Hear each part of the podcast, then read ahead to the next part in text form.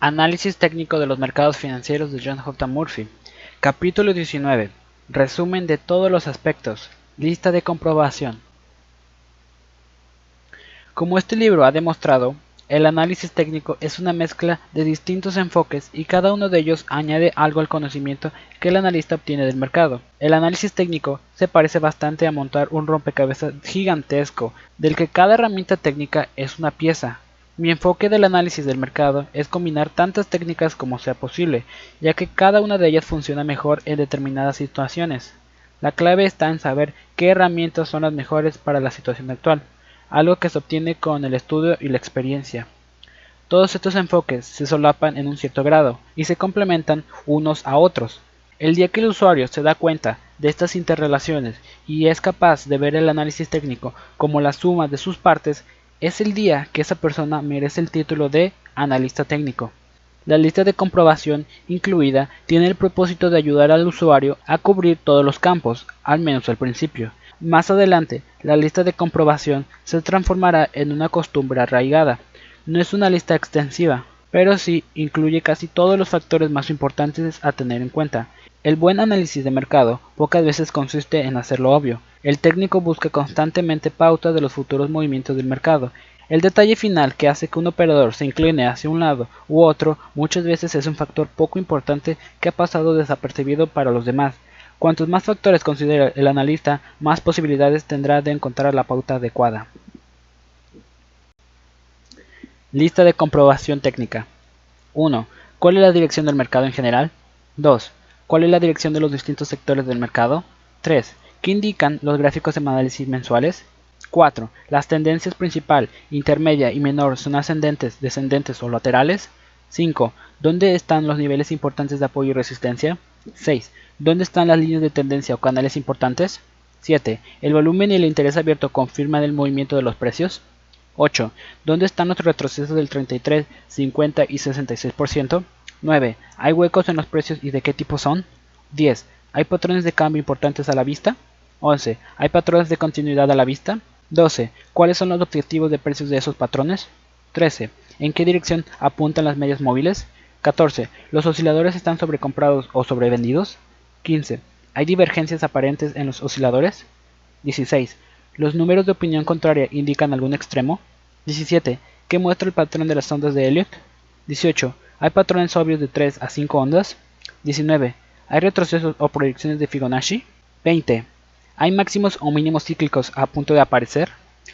21. ¿El mercado muestra una traslación a la derecha o a la izquierda? 22. ¿En qué dirección se mueve la tendencia informatizada? ¿Hacia arriba, hacia abajo o lateralmente? 23. ¿Qué indican los gráficos de puntos y figuras o los de velas? Una vez que haya llegado usted a una conclusión alcista o bajista, hágase las siguientes preguntas. 1. ¿Cuál será la tendencia de este mercado en los próximos meses? 2. ¿Compraré o venderé este mercado? 3. ¿Cuántas unidades contrataré? 4. ¿Cuánto estoy dispuesto a arriesgar si me equivoco? 5. ¿Cuál es mi objetivo de beneficios? 6. ¿Por dónde entraré en el mercado? 7. ¿Qué tipo de orden utilizaré? 8. ¿Dónde colocaré mi límite de protección? Seguir la lista de comprobación no es garantía de llegar a las conclusiones adecuadas, ya que solo está pensada para ayudarle a hacer las preguntas pertinentes. Formular las preguntas apropiadas es la forma más segura de encontrar las respuestas apropiadas. Las claves de las transacciones que salen bien son el saber, la disciplina y la paciencia. Considerando que usted ya tiene el conocimiento, la mejor forma de alcanzar disciplina y paciencia es haciendo los deberes y contando con un plan de acción. El paso final es poner el plan de acción en marcha, pero ni siquiera esto garantiza el éxito, aunque incrementará de forma notaria las posibilidades de ganar en los mercados financieros.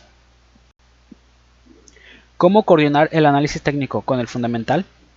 A pesar de que los técnicos y los fundamentalistas con frecuencia están en desacuerdo, hay aspectos que pueden funcionar juntos para el beneficio mutuo.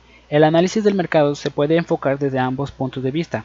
Yo creo que los factores técnicos van por delante de los fundamentos conocidos, pero también creo que cualquier movimiento importante del mercado debe tener su origen en factores fundamentales subyacentes. Por lo tanto, simplemente es lógico que un técnico tenga conciencia de la condición fundamental de un mercado. Como mínimo, el técnico puede averiguar de su opuesto fundamental que tendría que pasar fundamentalmente para justificar un movimiento significativo del mercado que quedará reflejado en un gráfico de precios. Además, ve la forma en el que el mercado reacciona a noticias fundamentales puede ser una excelente indicación técnica. El analista fundamental puede usar factores técnicos para confirmar un análisis o para alertar sobre algo importante que puede estar sucediendo. El fundamentalista puede consultar un gráfico de precios o utilizar un sistema informático de seguimiento de tendencias como filtro que le evite tomar una posición opuesta a la tendencia actual. Un movimiento inusual en un gráfico de precios puede actuar como una alerta para un analista fundamental y hacer que examine la situación fundamental con mayor detalle. Durante los años que pasé en el departamento de análisis técnico de una importante firma de corretaje, muchas veces me acerqué a nuestro departamento fundamentalista para discutir algún movimiento del mercado que parecía inminente en los gráficos de precios.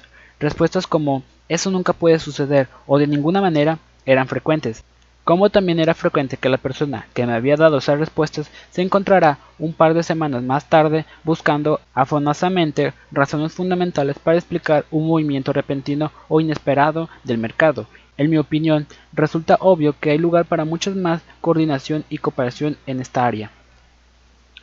Técnicos de mercados.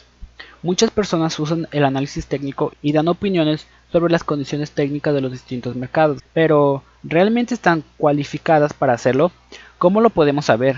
Después de todo, nadie iría a un médico que no tuviera su título expuesto en la pared de la consulta y nadie contrataría a un abogado que no estuviera colegiado y por lo tanto no pudiera ejercer. El contable de su empresa tiene sin duda la titulación apropiada, y antes de pedirle a un analista de valores su opinión sobre unas acciones ordinarias, usted se aseguraría de que tuviera las acreditaciones necesarias.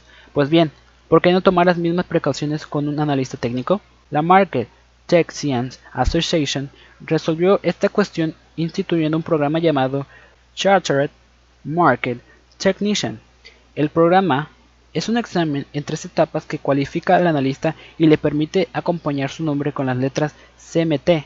La mayoría de analistas técnicos profesionales ha pasado por el programa, así que la próxima vez que alguien le ofrezca su opinión técnica, pídele que le muestre su acreditación CMT. Asociación de Técnicos de Mercado. La Market Technician Association es la asociación técnica más antigua y más conocida del mundo, fue fundada en 1972 para fomentar el intercambio de ideas técnicas, formar al público y a la comunidad inversora, y establecer un código ético y normas profesionales entre los analistas técnicos. Los miembros de la MTA incluyen analistas técnicos a tiempo completo y otros usuarios interesados. Las reuniones mensuales se hacen en Nueva York y cada mes de mayo se hace un seminario anual en diferentes lugares del país. Los miembros tienen acceso a la biblioteca de la MTA y a un tablón de noticias informatizado. Se publica un boletín informativo mensualmente y un MTA Journal de forma periódica. Los miembros de la MTA son también miembros de la Federación Internacional de Analistas Técnicos. Alcance global del análisis técnico. En el otoño de 1985 hubo una reunión en Japón que contó con la participación de representantes de diferentes países para redactar la constitución de la International Federation of Technical Analysts.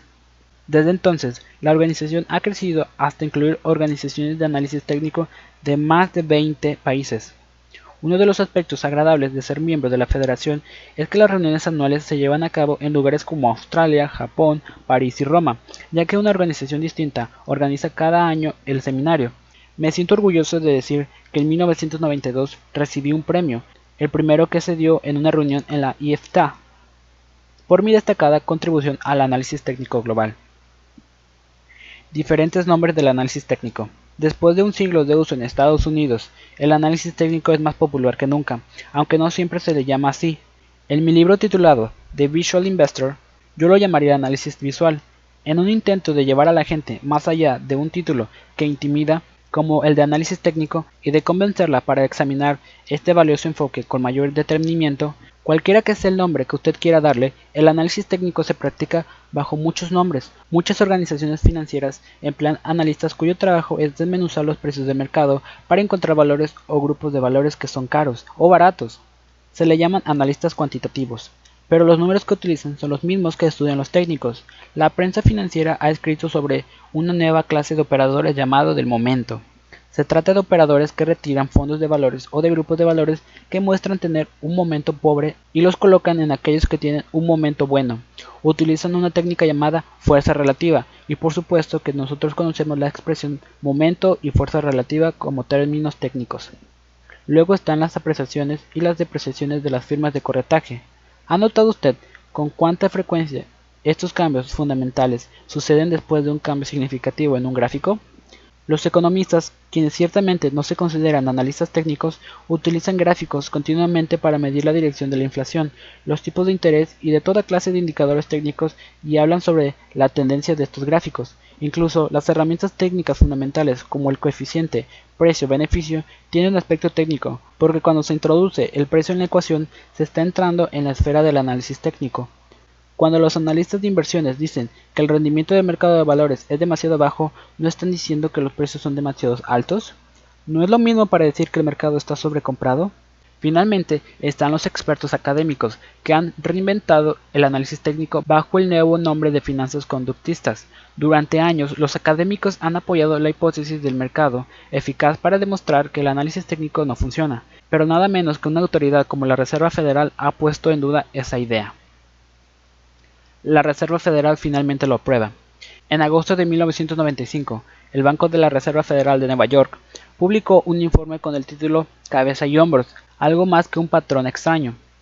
El informe estaba destinado a examinar la validez del patrón de cabeza y hombros en las operaciones con moneda extranjera. La frase introductoria del informe dice, el análisis técnico, la predicción del movimiento de los precios basada en movimientos anteriores ha demostrado originar beneficios estadísticamente significativos a pesar de su incompatibilidad con la idea de mercado eficaz de la mayoría de los economistas.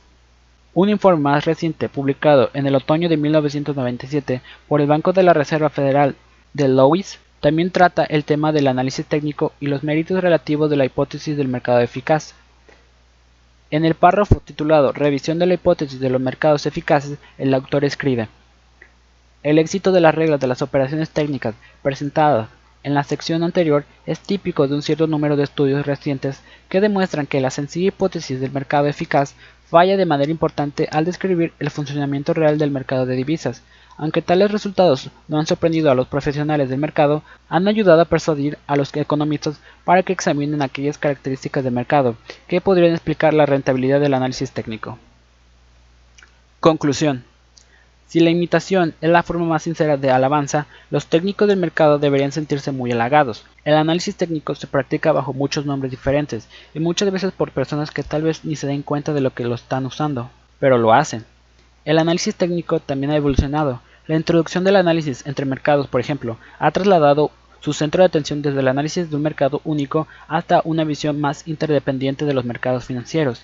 Tampoco se cuestiona mucho la idea de que todos los mercados globales están conectados, motivo por el que el lenguaje universal del análisis técnico resulta tan útil en un mundo en que los mercados financieros aquí y en el extranjero han establecido tantas interconexiones.